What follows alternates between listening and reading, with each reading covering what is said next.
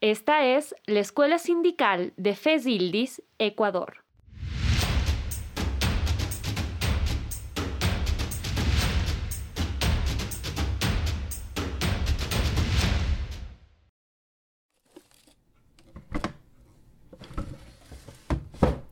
¿Dónde está? ¿Dónde está? A ver, si ayer nomás le vi, por aquí le tenía.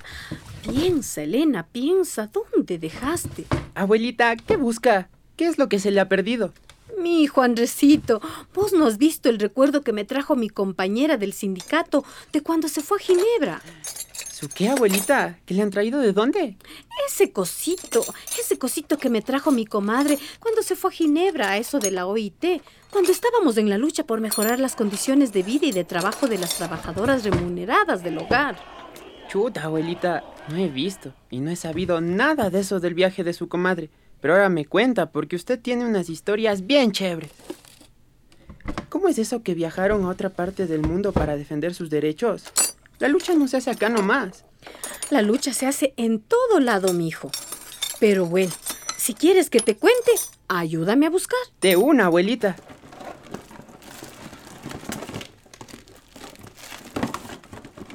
Verás, como te había contado, las y los trabajadores luchamos por nuestros derechos a través de los sindicatos.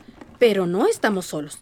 Alrededor del mundo existen miles de trabajadoras y trabajadores, y por lo tanto muchos sindicatos que buscamos lo mismo, mejores condiciones laborales y de vida. Como vos mismo has visto en las noticias, o lo que cuentan los amigos y las amigas que se fueron a trabajar al exterior. El irrespeto de los derechos laborales está en todas partes. Por eso fue necesario que los sindicatos de todo el mundo se reúnan para que les pongan un pare a todas esas empresas nacionales e internacionales que piensan que pueden hacer lo que quieren. No diga, abuelita. O sea que toditos los sindicatos estarán juntos. Aún no están todos, mijito, y tampoco están todas las y los trabajadores sindicalizados. Pero sí, existen organizaciones a nivel regional e internacional que hacen lo necesario para la defensa de los derechos de las y los trabajadores. ¿En serio? ¿Y cuáles son esas organizaciones? Verás, está la Confederación Sindical Internacional, que representa los intereses conjuntos de los y las trabajadoras y de sus sindicatos en el mundo. También se preocupan de instituciones como el FMI, el Banco Mundial, para que no atenten contra los derechos laborales. Entonces es como un super sindicato, si se enfrenta con todas esas cosas que son grandotas. claro, es una organización que tiene como a ver, 306 sindicatos afiliados. Pero es necesario que se afilien más para ser un super sindicato, como vos dices. ¿Y qué otras organizaciones más hay, abuelita? Usted sí que sabe. Claro, pues. Cuando yo entré al sindicato aprendí un montón de cosas.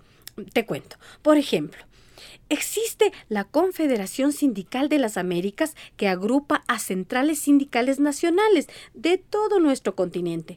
Esta organización, en cambio, busca fortalecer la voz colectiva de las y los trabajadores, tratando de que los sindicatos se renueven constantemente y sean una fuerza de lucha y resistencia. O sea que esta organización piensa más en la acción de las y los trabajadores. A través de sus sindicatos, pero. Claro, abuelita, eso sí ya lo tengo clarito, de que lo primero que hay que hacer es sindicalizarse, para después unirse con otros sindicatos y derrotar al mal que no respeta los derechos de las y los trabajadores. Pero abuelita, ¿a qué hora suma eso de la OIT que se ha ido su comadre? Ay, verás, la OIT es la Organización Internacional del Trabajo, es parte de las Naciones Unidas, se ocupa de todo lo que tiene que ver con trabajo y las relaciones laborales. A través de ella se construyen convenios internacionales que fijan normas mínimas de trabajo que los países deben observar, cumplir y respetar. Ah, entonces es la que les da las reglas a los países. Pero eso no lo hacen por buena gente, no, no, no. Estas reglas que tú dices son resultado de la lucha organizada, nacional e internacionalmente, de las y los trabajadores, la sociedad civil, los movimientos sociales en defensa de los derechos de las y los trabajadores. ¿Y el Ecuador también es parte de estos convenios? Claro, pues el Ecuador ha ratificado 61 convenios, de los cuales ocho son considerados como principios y derechos fundamentales de las y los trabajadores, como por ejemplo la libertad sindical y la negociación colectiva, la abolición del trabajo forzoso, hasta convenios que se enfocan en la igualdad de género. Híjole, parecería que estamos completos con estos convenios. sí, sería lo máximo, como vos sabes decir, pero no es tan real, porque muchos ni cumplen estos convenios. ¿No ves? Estos gobiernos neoliberales, que lo único que hacen es violentarnos. nos quedan un montón de cosas por las que luchar como trabajadores.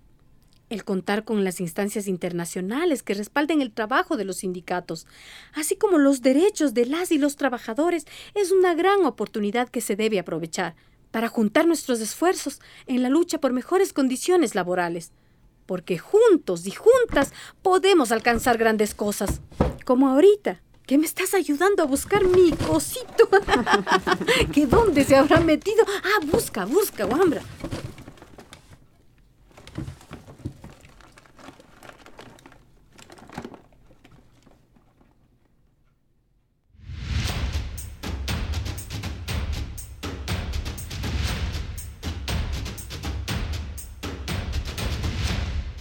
Esta es la Escuela Sindical de Fezildis, Ecuador.